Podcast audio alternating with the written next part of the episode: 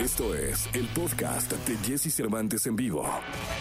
Lo mejor de los deportes con Nicolás Romay. Nicolás Romay.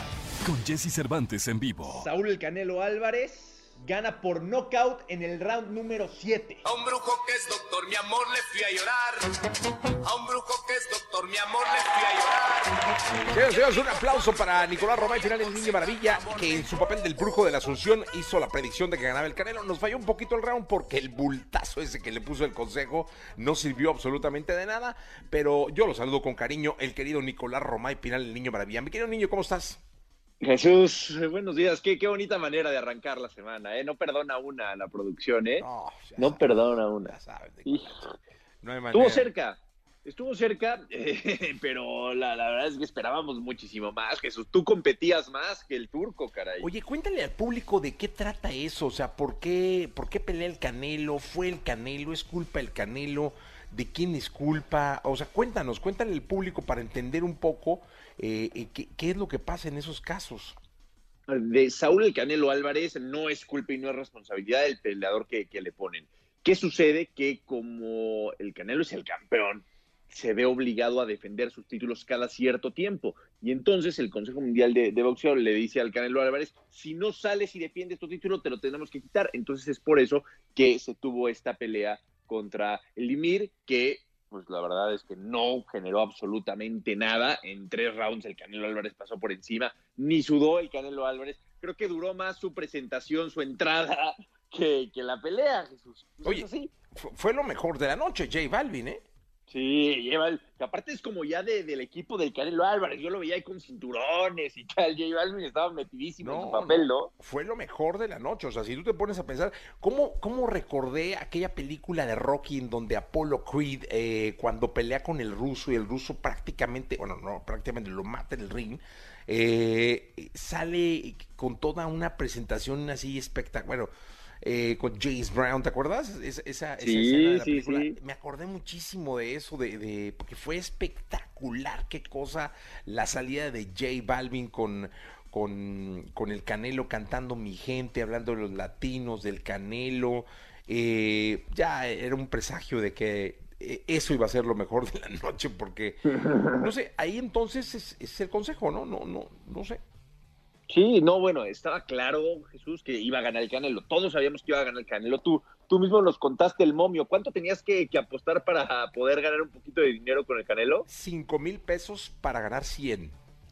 Imagínate, ¿no? Entonces eh, los momios indicaban que iba a ganar el Canelo y había que ser muy fino en saber en qué round iba a ganar el Canelo. Bueno, pues fue en el tercer round, que es un impacto durísimo para todos los tenedores de derechos de la pelea. Imagínate, les duró nada. No, tuvieron que repetirla.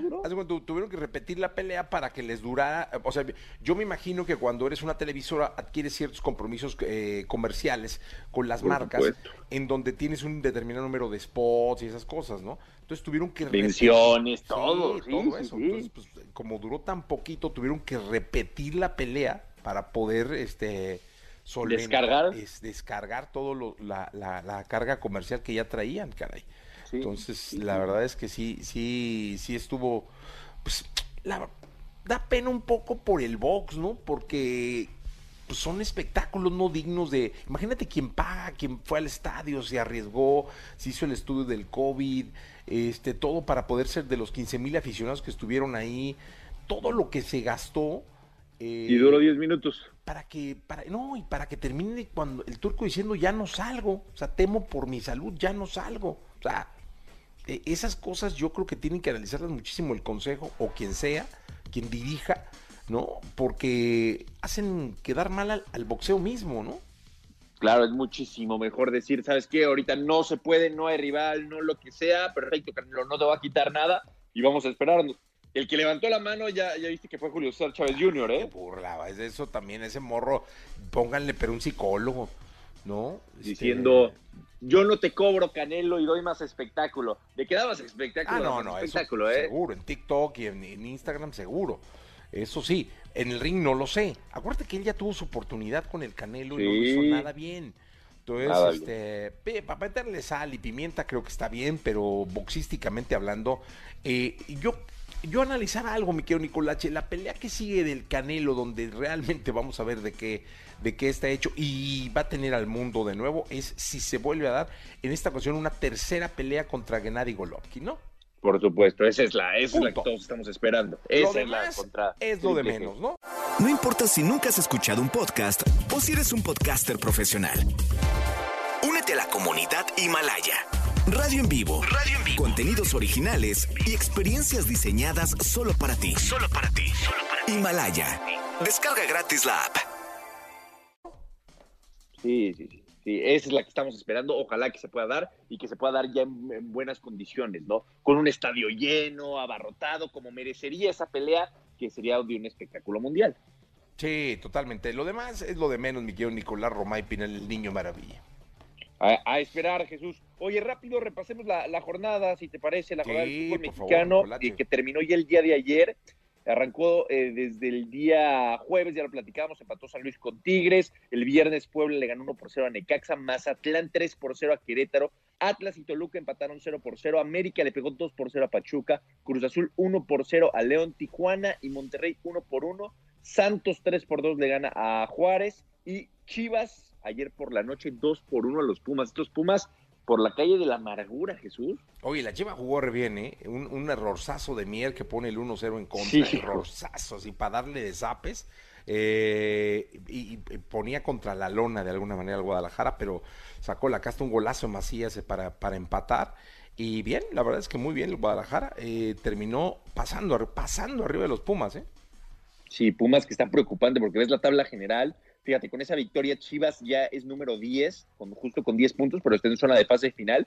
Pero Pumas es penúltimo, solamente arriba de Pachuca. Pumas después de 8 partidos jugados tiene 5 puntos y fue finalista el torneo pasado. Ayer incluso Jesús eh, hicieron eh, un comunicado falso en donde corrían Andrés Lilini, se hizo viral y parecía que se iba Andrés Lilini, pero no. Eh, Pumas lo salió a desmentir inmediatamente, seguirá Lilini como técnico de, de Pumas, pero ya está en la conversación el que Lilini puede dejar su trabajo.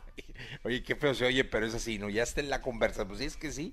La verdad Sí. es que sí, no, no, no, no hay de otra, mi querido Nicolás. Ya está en la conversación co- tal y como, como lo dices. Bueno, te escuchamos en la segunda de deportes de este programa de radio. Son las 7 de la mañana con 48 minutos. Estamos ya primero de mes, eh, Nicolache. Ya arrancando marzo, que aparte es mes de aniversario, me comentan, ¿eh? Sí, el próximo 6 cumplimos cuatro años al aire. Ya cuatro años, Nicolache. Cuatro años, qué afortunados, ¿eh? Sí, qué es que afortunados. sí. Habrá quien cumpla cuatro años y habrá quien cumpla tres años, 364 días, es así. Eso, totalmente así. Gracias, Nicolás Romé Final. Te escuchamos en la segunda. Platicamos, Jesús. Gracias. Vamos a continuar con este programa de radio. Estamos en XFM, estamos en el 104.9. Es la mañana de este lunes. Son las 7 con 49. Continuamos. Escucha a Jesse Cervantes de lunes a viernes de 6 a 10 de la mañana por Exa FM.